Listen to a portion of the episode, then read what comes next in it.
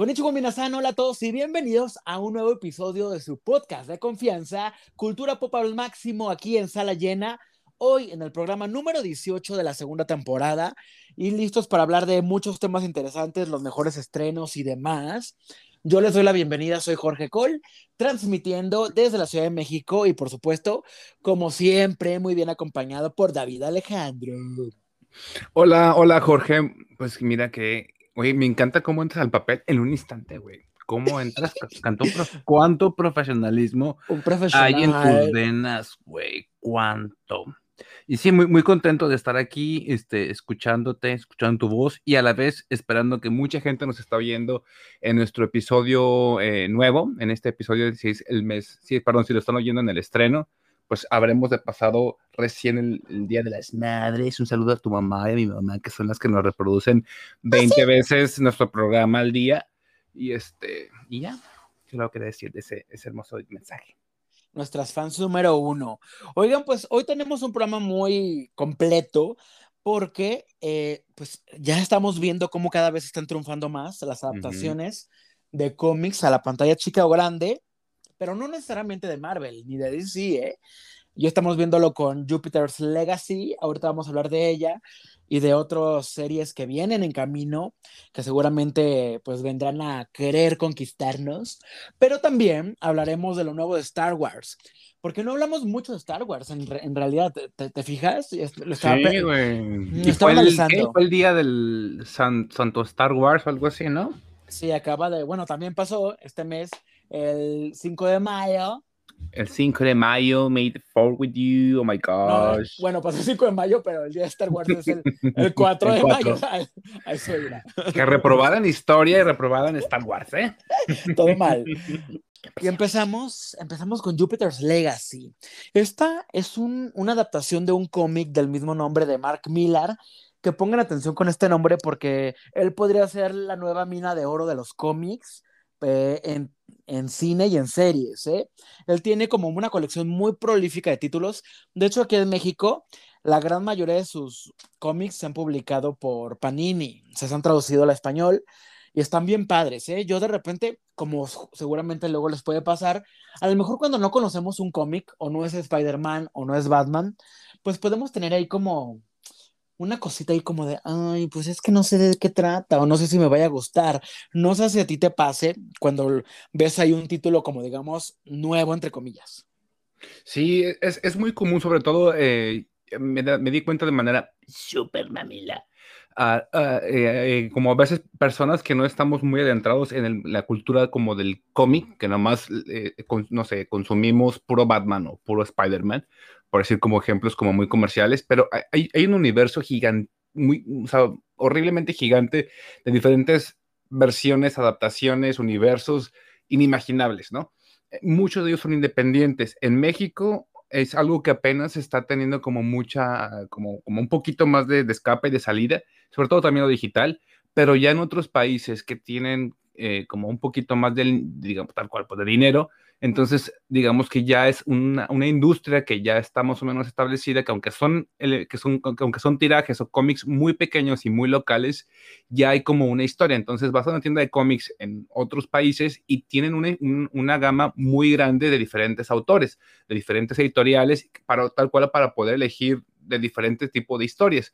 Algo que pues también en México no, no, sucede porque tenemos muy poquito dinero para poder invertirle a eso, ¿no? Uno, quisiera más, leer más cómics de lo que mi cartera me permite y dos, más de lo que mi tiempo me permite, ¿eh? pero si fuera por mí yo obviamente compraba todos porque también es eso, bueno, si se te antoja, porque también tampoco es de a huevo nada. ¿no? Sí, pero ves y ves unas portadas tan chingonas, ¿no? Unos artes o o, o sobre todo estas que son como más independientes, que entonces ves que unos, no sé, si te gustan rifles, hay unos cómics que tienen rifles, si te gustan colores pasteles, hay unos que tienen colores pasteles y tienen de perritos, o sea, hay una, hay, hay una, una variedad muy rica para poder elegir. Pues esto ya me dio la oportunidad de que sepan que acaba la historia y por eso mi curiosidad por ver la serie aumentó como tres veces más, porque pues aquí se publicó en dos tomos, o sea, son dos tomos, es, muy, es una historia súper cortita, serán como ocho cómics de grapa, ponle, si lo quieres ver de ese modo, y, y, hay otra secuela que se llama Jupiter's Circle,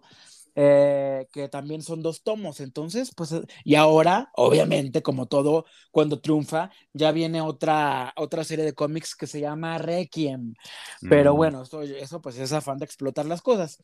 Tengo la fortuna de vivir en, en California y es, o sea, entras a estas tiendas de cómics y es realmente el paraíso, pues, para la gente que le gusta esto, porque es una infinidad de diferentes cosas y tentaciones que yo voy, yo voy cada miércoles. Y es como de, entro y sobre el paraíso, ¿no? Y es como de ver que, a ver qué me ajusta, ¿verdad? Prácticamente oh. también. Pues así me pasó justo con El legado de Júpiter. Porque yo leí el cómic primero antes de ver la serie, pero antes de dar mi opinión de la serie, me interesaría mucho conocer la de David. Pero antes, yo así Pero antes tenemos aquí el actor. ojalá lo hago. Bueno, ¿de qué trata Jupiter's Legacy? Es la historia del origen de los primeros héroes en la Tierra, en un, en un Estados Unidos en plena crisis, ahí por los años 20, cuando estaba todo, cuando digamos que la economía colapsó, la ¿no? La Gran Depresión. Entonces, colapsó la economía y, y ¿qué pasó? Pues obviamente todo esto es una parte del reflejo de la historia y eh, digamos que aquí se originan los primeros héroes que se convierten como en los grandes protectores de la humanidad porque están de alguna forma bien vistos. Están bien vistos por la sociedad, por el gobierno, hay cierto control, pero ese cierto control y ese orden pues empieza como a romperse cuando eh, otro tipo de personajes como que empiezan como a dudar si es todavía vigente o válido la forma en que los superhéroes, digamos, de antaño pues están manejando las cosas o debería ya romperse un poco las reglas y digamos hacer las cosas en una forma un poco más actual, moderna o diferente. Y pues eso es tan solo el inicio. Ahora sí, vamos con la opinión, con spoilers. ya 10 amigos, son ocho episodios, este, vamos a, vamos a dar los spoilers de la serie, o sea, yo no los voy a contar más allá para que después lo descubramos juntos. ¿Qué te pareció Jupiter's Legacy? Pues a mí.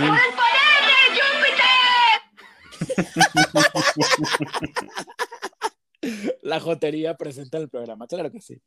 Si me dicen la, la, sinopsis que me contaste y que también la puedes ver en internet, está como que te engancha, ¿no? A mí me pasó como que dices, va a estar buena, va a estar muy chingona la serie.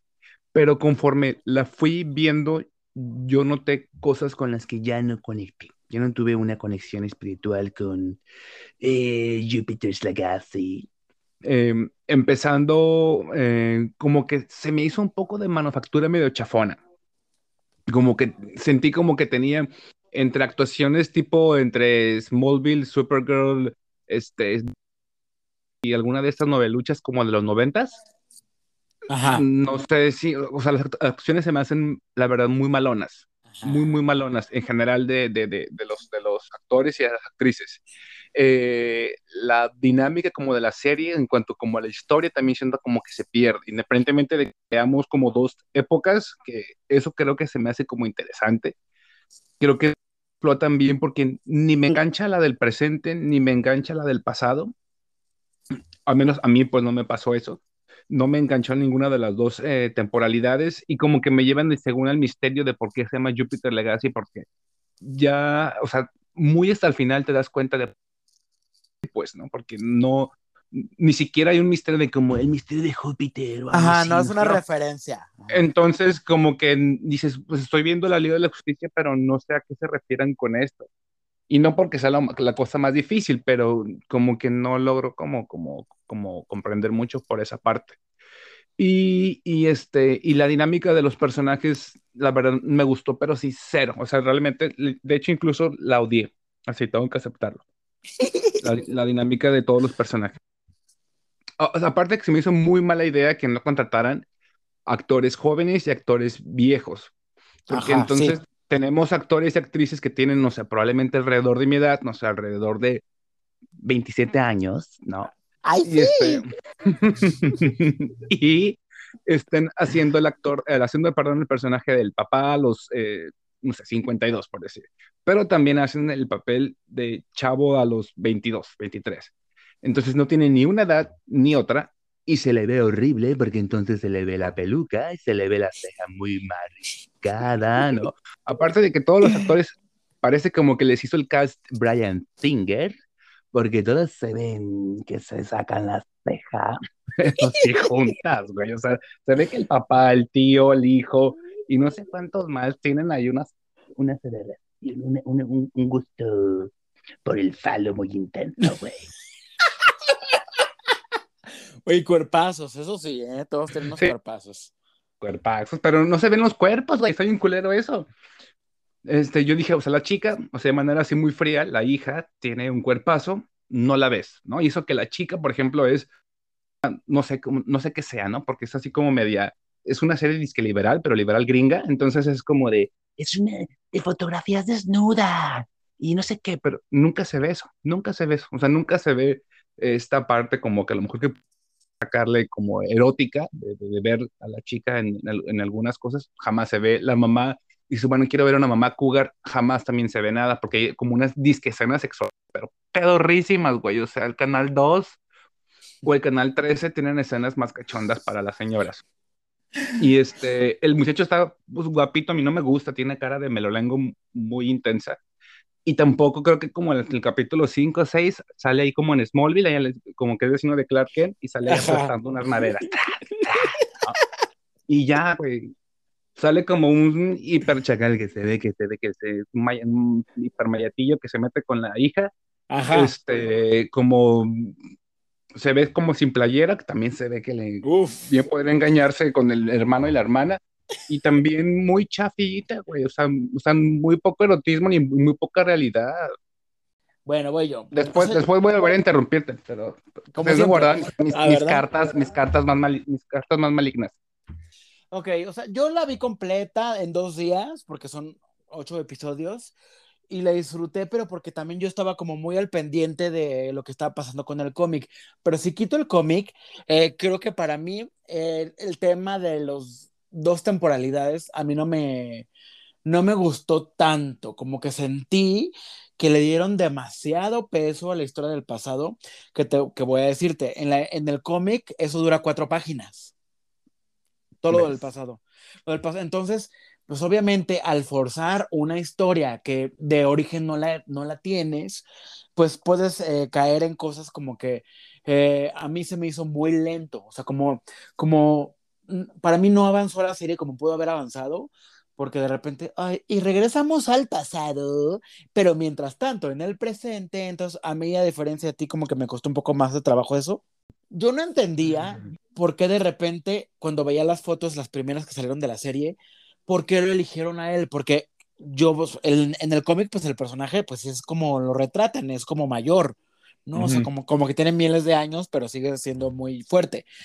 Pero dije, bueno, no, pues ok, no sé por qué lo habrán elegido, pero después cuando entiendes eso de que te vas al pasado y lo ves joven y luego en el futuro, yo sí creo que, como dices tú, debieron haber elegido dos, dos actores diferentes para cada una de las etapas, porque eh, está muy padre toda esa parte de la exploración y todo, y después se meten como en rollos bien raros y bien profundos y de amistad y no sé qué de valores, bla, bla, bla como para justificar un poco la personalidad de él y de Utopian. Y después ya los vemos en el presente con esas pelucas horribles que también coincido porque eh, los trajes están padres. Creo que los trajes eh, en sí pues son unos trajes regulares de superhéroes.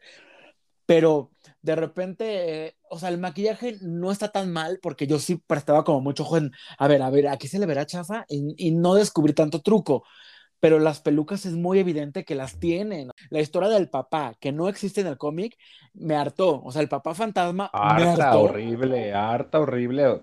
Hasta cuando se muere y como que le llegan visiones como de. Velo, ve ya, el 3 de febrero, despierta. De esas como visiones como de las películas de los noventas que te llegan así las voces del papá.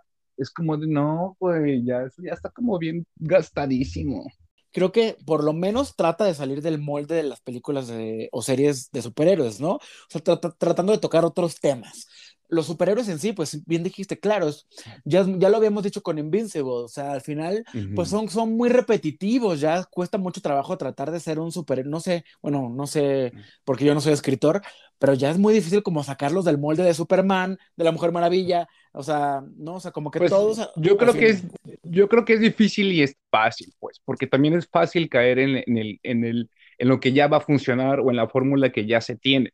Eh, en, en, el caso de aquí, por ejemplo, ya que, vi, ya que vimos Invincible, que es una trama incluso parecida en el aspecto del rollo familiar, es mil veces más orgánica en la caricatura que en, en live action. Obviamente, siempre en las cosas de live action, pues al, al, convertirse en pues, eh, personas, digamos, reales, táctiles, eh, uno se vuelve como más crítico, ¿no? Como, de, como dices, ¿por qué te la peluca? ¿Por qué la ropa se le ve así?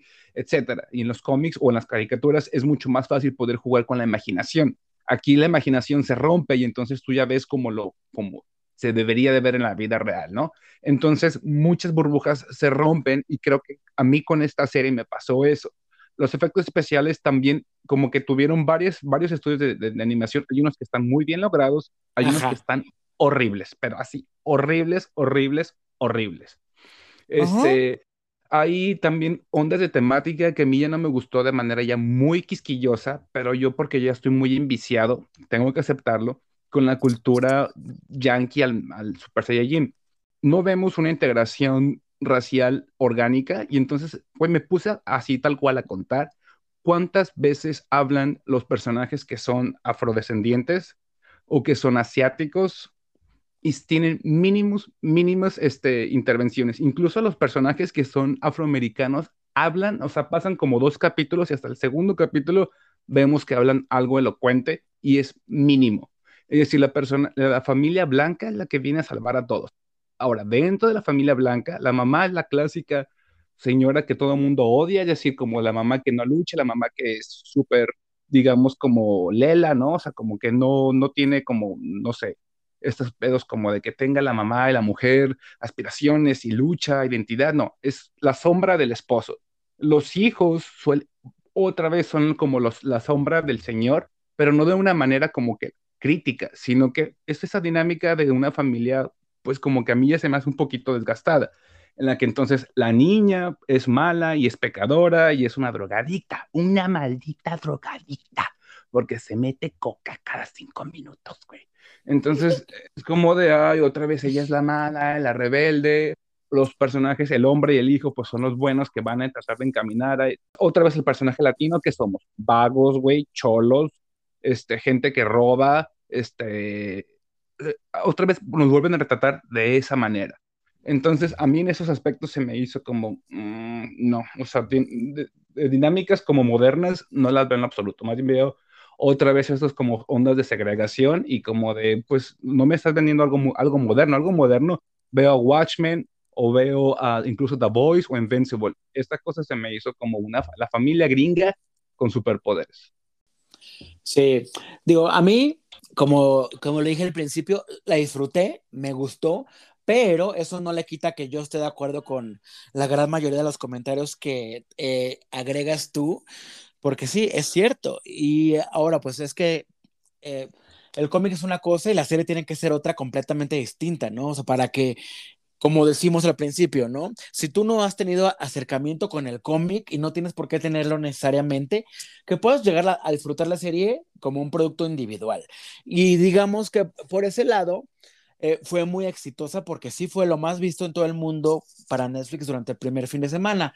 Eso tampoco es un indicatorio de que la serie tenga calidad o no. Al final vamos a ver si se renueva para una segunda temporada porque eh, lo que en donde termina la temporada es básicamente un tercio del cómic. Y ya les dije que es un cómic súper mm. cortito.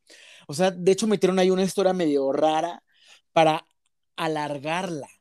Creo que donde termina es justo donde empieza a ponerse interesante, porque sin, sin quererles revelar spoilers, los personajes adultos eh, pierden muchísima relevancia en lo que sigue de la historia. O sea, digamos que los personajes jóvenes son, son quienes tendrán un protagonismo después. Mayor en la historia. Ajá, entonces creo, creo que ese giro es realmente lo que puede hacer mucho más interesante a la historia que es la que les estoy contando de la sinopsis, porque ahí es donde ya la puedo hacer más diferente a una historia convencional y quizás así como dice David, eh, llena de esos clichés, o sea, de, de, caer en esos lugares comunes. ¿Saben qué? Lean el cómic, porque yo creo que el cómic está mucho más padre que la, que la serie. Digo, la historia en general creo que es, es buena, la del cómic. Oye, hablando ya de, de, de, los cómics de Mark Miller que recibirán adaptaciones, pues este, este, señor ya le cerraron como un contrato ahí para adaptar muchas de sus series. Pero bueno, ya, ya con algunas se le, está, se le está cayendo el evento porque hay una que se llama The Magic Order, que también está padre porque esta pues habla mucho de, de magia, de magia y de, y de hechicería y de familias mágicas, así como la, como la mafia italiana, pero, en, pero, en pero en mafia mágica, digamos. Con esa ya tienen tiempo trabajándola, ¿no? Ya tienen, ya tienen tiempo trabajando el guion, pero la noticia ahora es que decidió Netflix cancelarla. Eh, Invincible, que es una serie pues, de la que ya hemos hablado antes, pues ya, como sabemos, eh, este señor Robert Kirkman es muy seguro de sí mismo y sí, tanto que ya hay una segunda y tercera temporada confirmada. Y The Voice ya viene para la tercera temporada. Esa es la única que me emociona realmente, así a un nivel de que ya por favor me urge. ¿No? Pero fuera de eso, pues ah, vamos a ver qué, qué, pasa con todas estas. Y ahora, ¿qué viene interesante que está como en producción? Vamos a, contarles un poquito de otras adaptaciones de cómics independientes, porque de Marvel y DC, pues ya es muy sabido. Pero empezamos, eh, bueno, las de Mark Millar, hay una que se llama Starlight, que es de un superhéroe también, digamos, viejito, porque digamos que él vivió su buena época salvando un planeta, regresa a la Tierra porque él es humano, y regresa, pero nadie le cree que vivió aventuras de superhéroe en otro planeta. Entonces, pues ya vive una vida normal, de repente pasa mucho el tiempo, él ya está muy mayor y viene, viene un habitante de ese planeta que salvó hace millones de años y le dice, oye, te necesitamos para una última misión. Entonces, pues él como que dice, ay, no, pero recuerda que pues está en un momento en que nadie lo pela, ni sus hijos, ni nadie, y dice, bueno, ok, voy contigo. Entonces, pues esa es la historia de este hombre que se llama Duke McQueen para tener una última misión fuera de la Tierra. Entonces es como para, eh, digamos, reivindicar su nombre. Y también Mark Miller tiene otra que se llama Superior, que también es una historia como de otro superhéroe tipo Superman. Pero fuera de estas, hay otras dos que ya, una viene en junio, que se llama Sweet Tooth esta es de Vertigo Comics, que ahora ya la venden como basada en un cómic de DC, pero lo que pasa con Vertigo es que era como el sello apestado de, de DC, ¿no? Como que si tú no eras de la Liga de la Justicia... Eh, como, el, como que el hijo que no quería, ¿no? Ajá, como el alternativo. Como el apestado, sí, el apestadito. Y este, algunas series sí estaban como, como porque eran un poquito de un tono un poquito más subido pero otras era porque también no le apostaban comercialmente, entonces los tirajes eran menores y pertenecían a Vértigo. Eh, esta creo que era de ese caso, ¿no? Que era un poquito como una serie menor, ¿no? Sí, porque es una serie que está padre, si ya vieron el trailer, porque va para Netflix, es una serie como medio posapocalíptica donde una pandemia hace que, ya podrá pasar ahora mismo, que, que, que, que empiecen a nacer humanos que, son híbridos de animales. O sea, por ejemplo, el protagonista es un niño que tiene cuernos de alce. Y así vamos a ver otros personajes como que tienen ahí una mezcla rara, como mutantes. Güey, pues conocemos a varias Morlocks que son mitad lagartija, mitad no sé qué. Víbora. es de este chiquillo que vivirá en este escenario en que tiene que ocultarse un poco de la humanidad para que pues no lo juzguen o lo ataquen por cómo luce, ¿no? Y esta historia eh, pues es un cómic que ahora pues ya pertenece a este nuevo sello porque Vértigo desapareció y DC decidió renombrarse a sí mismo como Black Label. Entonces, pues bueno pero sigue siendo parte de este sello menor. Y la serie está padre porque es producida por Robert Downey Jr. Digo, algo la habrán visto para que dijeran, mm, vamos a producir eh, Amor Mío. Entonces ellos son los productores. Y bueno, y otra de Vértigo se llama eh, Why the Lost Man, que esa también ya es una historia larga con esta serie porque originalmente iba a ser una película, se les cayó el evento también. Es que, ¿sabes qué? Es, es difícil que luego, cuando eres un cómic independiente, eh, tengan mucha fe en ti. A veces hay productores que de primera dicen, me gusta tu historia, pero aun, aunque creyéramos que ya cualquier cómic puede traducirse a una película o una serie, todavía de repente hay cierto, cierta duda, ¿no? Como cualquier producto, porque no saben si ya traducido a fuera del papel puede funcionar. Pero bueno, esta como película se canceló, estuvieron ahí como en pláticas a ver quién la quiere, a ver, ándele, cómpramela por favor. Y finalmente fue Hulu quien decidió comprar los derechos para la serie. Ya está hecha la primera temporada y va a estrenar este año. Aquí en México la vamos a poder ver en la plataforma Stars, no, Star Plus, que cuando estrenen, ¿no? En algún punto de este año. Pero esta serie trata sobre un mundo donde cromosoma masculino, por alguna razón, desaparece. Esto provoca que, que todos los hombres masculinos y géneros desaparezcan de la faz de la Tierra, tanto hombres como animales. Entonces ya solo hay mujeres, es un mundo gobernado por mujeres y solamente hay un chico humano vivo, que es el último hombre, y su changuito, y su changuito que es un changuito pues eh, macho. Entonces pues se enfrentan a ese mundo. Imagínate tú ser el único hombre del mundo, dijeras, ay, qué chido, ¿no? Si voy a tener aquí todas las morras, no sé qué. Pero obviamente pues hay quienes quienes quieren acabar como tú y yo, ¿qué vamos a hacer, güey? Destruir la especie, oño. Oño, pero bueno, ese es un poquito también ahí. Son, las dos son fantásticas, como todo lo del sello vértigo que, que tiene que ver mucho con, con fantasía y, o sea, realidad convertida en fantasía, ¿no? En, estos escenarios. Esta, esta de White the Last Man, de todas maneras, ya se estrena pronto, ¿no? Según. Ya. Esta ya se estrena así en yo he visto como que en mayo, pero no, ¿verdad? En breve, pues es, es que ha cambiado la fecha, no sé, no ha, sé ha cambiado, mucho, sí, pero esta serie, es, esta serie, perdón, este cómic ha tenido muchos premios, entonces como que también la gente sí tiene esperanzas en que la adaptación o la historia, pues, esté, esté padre, pues, entonces, a ver, yo, yo he visto el, el tráiler de lo poquito que he visto precisamente en un, en un comercial de Hulu, que lo vi, en lo nuevo que viene, porque de hecho viene, lo presentan como parte, digamos, del de eh, catálogo de FX que ahora está en Hulu. Sí, exacto. Este, y, lo vi, pues se ve, se ve interesante. Ese cómic sí lo he visto en, en, las, en las tiendas y sí, no, me acuerdo si alguna vez compré uno, yo creo que no, porque yo me acordaría. Porque sí es un, un, un tomo como sonado. Sí, aquí en México ya se, se acaba de publicar hace poquito el último, el de Sweet Tooth, en junio van a publicar el primero, aprovechando pues el, el, el, el inicio de la serie. Entonces, pues también la invitación es siempre leer el cómic si les llama la atención la serie o la película en cuestión. Ahora viene una que se llama Paper Girls, que también tiene fantasía, muchas chicas. Esta es de Brian K. Vaughan, es de Image Comics y también ya se ha publicado en español por Planeta Comics. Y eh, solo que son los tomos carísimos porque son importados, carísimos o que están en español. Pero eso también aparentemente va para Amazon Prime, hasta donde tengo entendido.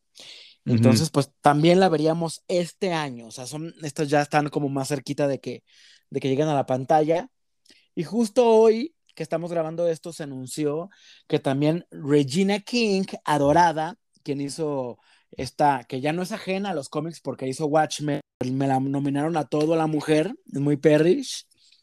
Entonces ella va a ser la productora y la directora de una nueva adaptación que se llama Bitter Root, Como, como raíz, como raíz eh, agria, raíz agria. De la próxima adaptación, raíz amarga. No, mejor no traduzcamos nada. Pero es una serie de cómics que está ubicada en el Harlem de los 20, o sea, es una serie con protagonistas negros y habla mucho de cazadores de monstruos, entonces va a estar padre. Y este también es un cómic de Image. Entonces, apenas, apenas se acaba de anunciar esto. Entonces, por lo menos eh, le demos un añito más en lo que sabemos más noticias de él. Pero bueno, eh, está padre que hay muchas como estas que están en producción, otras que ya están por estrenarse. Entonces, pues, adaptaciones fuera de Marvel y DC, sí hay muchas, ¿eh? ya el mundo de Marvel o de DC ya sería difícil que te lo cuenten. Entonces, creo que es una muy buena opción el, el, a, las personas que les gustan historias de ciencia ficción eh, atención a este tipo de historias. Vamos con la segunda parte del programa para hablar de lo nuevo de Star Wars. Precisamente ya decíamos que celebró el 4 de mayo, que es, eh, se ha convertido ya en una tradición del día de Star Wars. Y precisamente eh, se siguen produciendo y se producirán nuevos productos de esta franquicia. Fíjate que no es mi favorita, siendo sinceros. Me gusta, pero si hablamos como de Star Wars o Star Trek, me gusta más Star Trek, la verdad. Una disculpa. Mm, a mí ninguna. yo, es cierto. yo las odio. Odio a Baby Yoda. Odio. Baby Yoda. No, este, no, yo, yo, Star Trek no seguí mucho la pista, la verdad. Entonces, yo en ese, en ese ámbito soy muy virginal y perdida. No me he visto la versión homoerótica que está en el mundo del internet gratuito. Este, y de Star, de Star Wars, pues obviamente sí. Obviamente sí. De ese sí tengo más, más conocimiento. Digo, no me puse a festejar vestido de Chihuahua, porque ya parezco, pero más bien citripio en talla L, en talla XL, güey. Pero este pues anunciaron, se anunciaron muchos, muchos de estas como ramificaciones de universos de lo que ya les está funcionando, ¿no? Entonces, una de esas ramificaciones, pues fueron las que llegaron a Disney Plus. Sí, porque ahora, pues la plataforma donde vemos todos estos estrenos, pues es Disney Plus. Y estrenaron varias cosillas, ¿eh? ya las vimos todas, evidentemente. Y vamos a empezar con The Bad Batch, que en España le pusieron, ay no, qué risa, a ver, le pusieron... ¿Cómo le pusieron? Eh, la remesa mala. la remesa mala. ¿Por qué? ¿Por qué España? No me hagas eso, por favor. Pero, ¿qué es esta serie? Porque seguramente al momento de esta grabación ya hay dos episodios en la plataforma. ¿Y en qué parte de la cronología se ubica? porque bueno, ya con tantas películas, tantas series y, y todo esto, pues muchos estarán perdidos y dirán, oye, es que si no he visto nada más le voy a entender. Sí le vas a entender, amiguito, pero bueno, hay que tener un poquito más de contexto para quizás eh, no perdernos tanto en, en, tantas películas y series. No seas huevón, no seas huevón, chiquillo, ponte a ver películas. Véanlas, véanlas. O sea, la verdad, yo sí, yo sí diría que por cultura general, ver las nueve películas por lo menos las de la línea. Ya, no es cultura general, ya eso ya es una manda, güey. Ya, ¿verdad? ya es una manda, es un chingo de horas. Pero digo, hay, gente que, lo, disfruta enormemente. Yo no pudiera ya ahorita. Es que ya son nueve. Nueve más los spin-offs, más que no sé qué, o sea, pero bueno, Bad Batch se ubica justo después de esta serie que acaba de terminar, que es La Guerra de los Clones, y conserva pues el mismo estilo de animación, que es una animación en 3D. Y si hablamos de las películas, pues es después de La venganza de los Sith y mucho antes de A New Hope. Entonces, pues está como en esta temporalidad. Básicamente, ¿tienes que ver algo para entenderla? No, porque ahí, ahí mismo se explica que los protagonistas pues son un, grupo de seis clones eh, defectuosos, porque digamos que cada uno salió con características que los hacen muy específicos y que los hacen quizás más fuertes o más inteligentes que un clon regular, ¿no? Eh, son Hunter, Tech, Crosshair, Breaker, Echo, y hay uno último que es una niña, que a mí se me hace muy chistoso porque yo de niña no le veo nada, se llama Omega, porque si le, pone, si le ponen voz de, o sea, no sé si tiene voz de niño o de niña, pero creo que al final después lo medité y no sé si es la intención de que parezca como, como muy ambiguo, que pueda ser como niño o como niña al fin. El que no, sea un niño cisgénero, que sea un, niño omega. Y pues siguen ahí con personajes nuevos y algunos que son como ya conocidos que se integran y que regresan y como de repente el capítulo 2 sale So Guerrera, entonces pues ahí, ah, y otra vez lo vemos aquí, ¿no? Entonces es, es como un poco conectar este mundo con un poquito de nuevas aventuras previas a las aventuras que ya vimos. Pero bueno, me gusta, me gusta estos dos episodios, me la pasé bien viéndolos, no, no me, tampoco es que diga, oh, wow, lo mejor que he visto. Eh, lo que no me encanta, ¿sabes qué? Yo sé que es un estilo, pero la animación no es mi favorita. Sí, la animación no me encanta. ¿Sabes qué, qué animación se, me figuró un poco y eso que sé que te gusta? La Jurassic Park. Como que son los, los, animadores. como que sentí que la animación está. Como que es una animación rara, güey. No sé. O sea, como que la quisiera más Toon o más 3D, pero no sé, se me hace un poquito rara. Pero desde Clone Wars ya ves que era como más o menos ese estilo.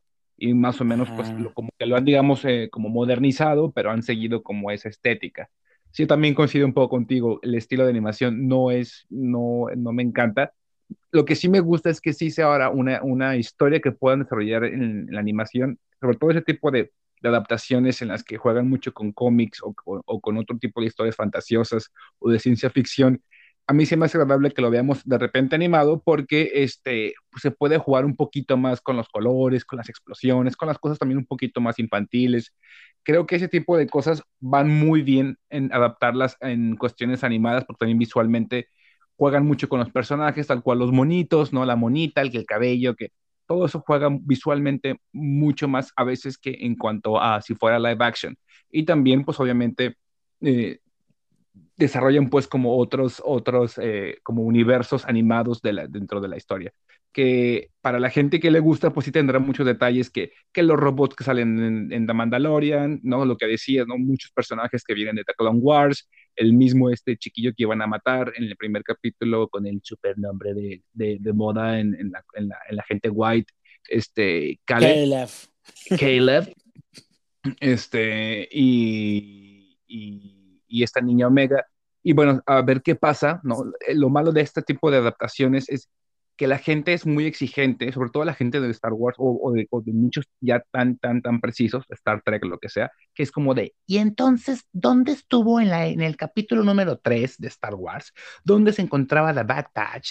Porque, no sé, ahí muy exigente. Entonces sí pasa eso, ¿no? Que ah, de repente hacen como un, nuevo universo de, de, de, Bad Patch, por ejemplo, de, The Bad Cabbage Patch Kids o como se llamen estos, y, este, y lo dices, ¿y qué pasó después? Porque obviamente los personajes no trascendieron en cuanto al cine o en cuanto a otras cosas, entonces, ¿qué pasaron con, con ellos? Digo, después si lo mandaron aún, los congelaron y, y pues ahí quedaron atrapados en, en un molde de cobre, de oro, como Harrison Ford, y se acabó, ¿no? Pero, pero pues son personajes que ya no se desarrollaron. Ya ha pasado con, con la adaptación de Han Solo, ¿no? Ya pasó con la adaptación de Rogue One, este, con diferentes cosas que no pudieron ya germinar. Yo creo que el error ahí también, o, la gente se aferra mucho a como, eh, es un pedo de galaxias y de universos. Entonces está bien tonto que solamente se, se engloben en un, en un lapso de la galaxia de 20 años, cuando pueden desarrollar no sé, lo que está pasando en la galaxia del otro lugar o en otro año o en otro día con otros Jedi, con un ya, ya chole, ¿no? Que creo que es lo que van a planear hacer. Pero mientras sigan explotando como todo esto, vamos a volver a ver chihuacas gemir, Arturitos ahí este, girar, ¿no? Y esas cosas tuzos como con orejas gigantes y demás, este, artimañas ahí caminando, venden más Pokémones de la galaxia. Sí, por eso yo digo, güey, es que es interminable esto. O sea, la persona que esté llevando la continuidad, mis respetos, ¿eh? Porque tiene que estar en todo, así de, a ver. Y, en los, y hasta en los cómics, ¿eh, güey? Y hasta en, los cómics tienen, adaptación, tienen eh, la continuidad. Sí, sí, sí es terrorífico. Sí, pero bueno, vamos, Aquí van a ser 16 episodios, entonces vamos a ver cómo avanza. Comenzó bastante bien. El primer episodio fue de más de una hora, pero el resto va a durar eh, aproximadamente media hora. Entonces, pues, o sea, a mí sí me dejó con ganas de seguir viendo porque un equipo que es como de antihéroes un poco, eh, o sea, como que está cool, ¿no? Como que de repente ya es como, ok, nos ya está medio gastado, está gastadón ya. Pero está, está menos gastado que ver otra vez a un Jedi como protagónico, a Chewbacca como protagónico. Yo creo que ya deben, de reinventarse porque esta onda de los, o sea, entrar a este mame del equipo de antihéroes ya está muy visto, güey, ya está vistísimo. y peor aún, traer ahí como una Eleven o una Laura o cualquier otro personaje de estos niños, niñas o princesas que tienen poderes ocultos y que es el, el señor malo estilo Logan, pero que se encariña con la chiquilla, ya también está vistísimo, güey pero digo, está entretenido, pues, pero de que como que encontraron la, la trama más genial del universo de la galaxia, no lo es. Pues. Sí, tienen afortunadamente tiene una trama muy sencilla de digerir y la vas a poder ver. A mí, ojo con eso de la duración, se me hace un poquito arriesgado porque, güey, creo que va a acabar hasta julio, un pedo así. Y es un capítulo de media hora. Es decir, siento que pudieron haberla recortado un poquito más, no sé, dos capítulos a la semana o algo así, porque creo que está muy larga y te dan solamente un cachito cada semana. Oye, si estamos abusando mucho ya de regresar a la fórmula de episodios semanales. De tele, güey, de tele. sí, no. o sea, entiendo, entiendo que no se quieren acabar los productos tan rápido, pero considérenlo, amigos de Disney Plus. Y avanzando, lo que sigue ya son cosas que es un poco una broma, porque son cosas muy cortitas, pero le van a gustar, sobre todo los que son muy fans. Esto es contenido para fans hardcore. Esto se llama Biomas. Biomas es un, es un como, como un corto de 17 minutos por ahí. es algo horrible, güey, como que te encontramos una bioma en Ajá, sí. Esto, Perdón. disculpen por lo que voy a decir, pero yo esto lo vería así con un churro de moto. Porque es un corto donde tú vas sobrevolando los mundos de Star Wars, o sea, no tiene narración, es solamente imágenes como de paisajes, ¿no? El paisaje de la isla donde estaba Luke eh, relegado eh, en, la, última trilogía, o el desierto, o el, bosque de, o la aldea de, ay, era la aldea como de Mandalorian, ¿no? que había así como un pantano y ahí, o sea, como que ves varios escenarios y ves ahí a los personajes en chiquito ahí corriendo en chingae. Ah, que mira, ahí se ve como que el Arturito y ahí, o sea, y es eso, pero solamente vas como si, como si tú fueras una presencia sobrevolando esos mundos, así nada más, sin narración, solo puro audio. Entonces, o eso lo ves en cámara rápida, lo puedes ver en cámara rápida en tres minutos, o lo puedes ver así con, con un churrito, así para disfrutar, hermano, los paisajes. Sé, güey. Pues también el otro, el, el este, este, está en Disney Plus, todo está en Disney Plus. Disney todo esto, sí. Este, y el, otro que también es algo muy similar, pero con naves, el del que es un simulador, en el que ves ahí las dos naves, también hay como puros paneos y que, que hay adentro, y como que estás ahí, ahí como que entrando y calentando el motor y todo eso, pues son muy similares, pues incluso las duraciones son, son cortas, pues para que la gente no crea que tienen una historia, porque este no me acuerdo si entré al de biomas o el de simulador y era como, y dices, ¡Eh! ¿cuántos capítulos van a ser, güey? Y ya, dos. Son dos. Día más también. Día más, temporada uno, capítulos uno. Duración 17 minutos. Oh. sí, el simulador de vehículos o sea, solamente ahorita puedes entrar a ver el halcón milenario y el destructor estelar y duran de que cuatro y tres minutos. O sea, es una broma. Por eso le digo que es muy para fans, porque es realmente como que si quieres conocer las entrañas de Star Wars, pues son estas cosas, ¿no? Como que tenían esos renders, ¿no? Hay guardados y dijeron, pues man, súbelos a Disney Plus y que la gente se vuelva loca en dos meses.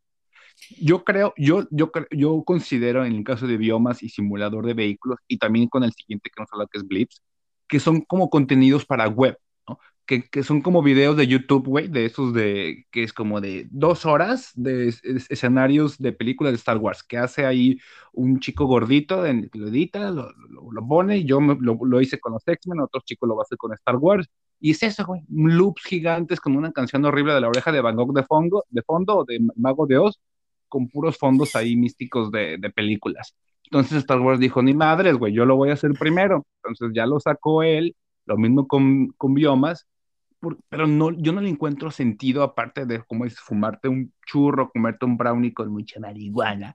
Pues no, no veo, güey, porque yo creo que hubiera estado padre que hubieran lanzado como la experiencia, le meto un poquito más de dinero y de madres, y entonces lo lanzo como una experiencia VR, ¿no? Entonces ya eh, pones allá a jugar ahí que tenga una misión ahí cibernética o hasta lo haces este, como eh, digital, sensorial, que tú puedas elegir, no sé, lo que tú ahí más o menos sacas. Y creo que hubiera sido un poquito más interesante como lo hizo incluso Netflix con su cosa esta de Black Mirror, que tú elegías uno, de, uno y dos y arriba y abajo y así tú la traes.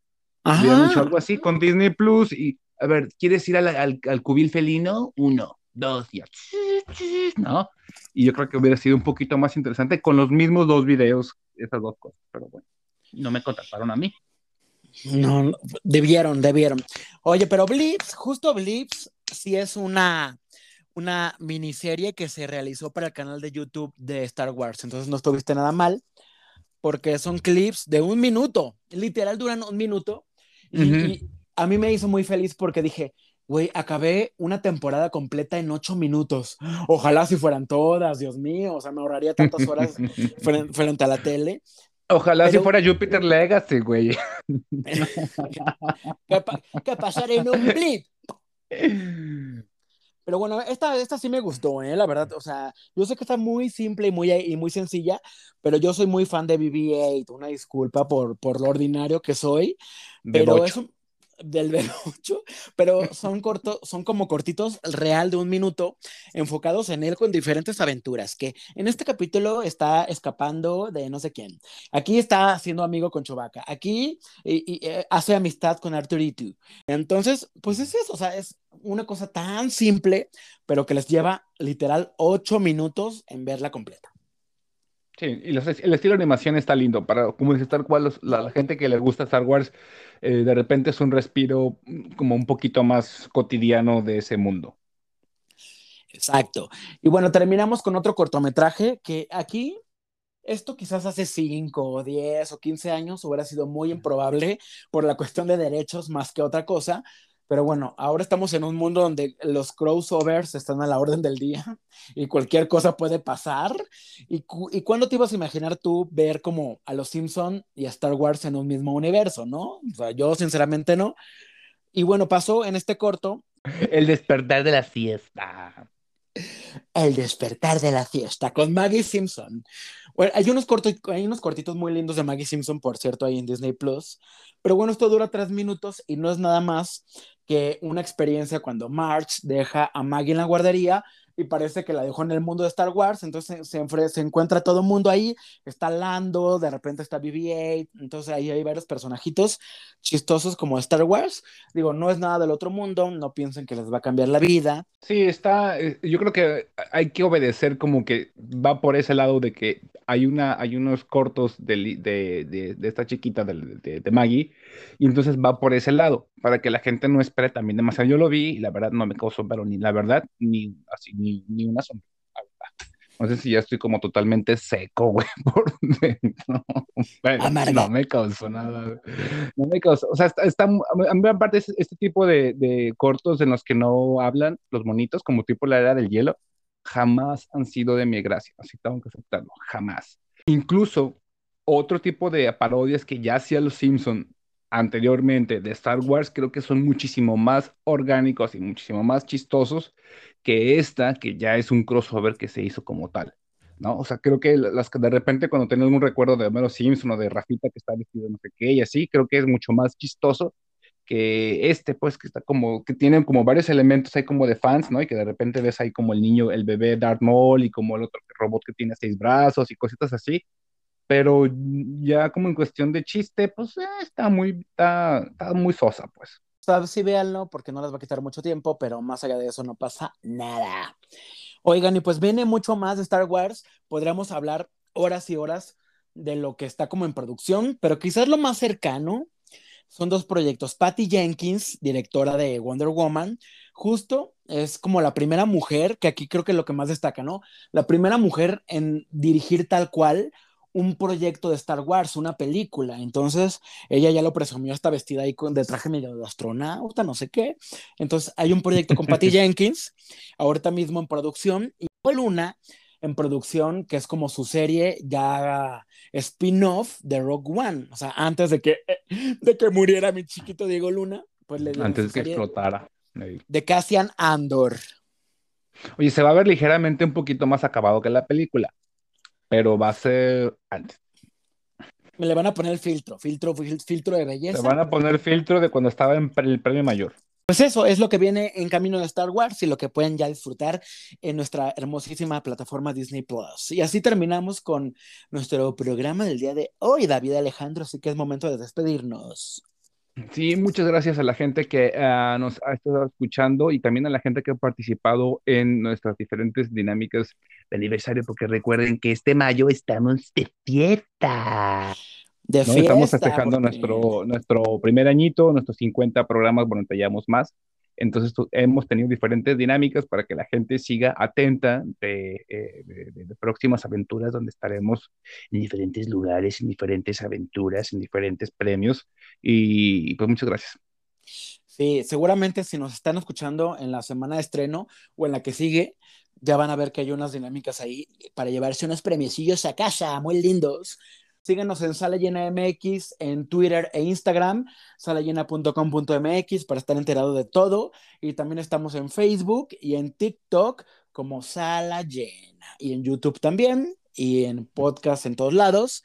Y a David Alejandro pueden seguirlo hasta su casa, hasta la cocina o hasta su trabajo, si son bien stalkers. Entonces, pues ahí está. ¿Qué tal? Ya estamos a nada de estar también inventaneando. Ya se acerca el mes del orgullo, así que pues obviamente ya también vamos a estar festejando porque nos encanta lo, que viene siendo pues la jotería, ¿verdad? Que la brillantina. La brillantina. Güey, ese fue el año. Ya, voy a comprar mis regalos de Navidad. Ya me voy. Dios mío. Bueno, él fue David Alejandro, yo soy Jorge Cole y nos escuchamos en la próxima.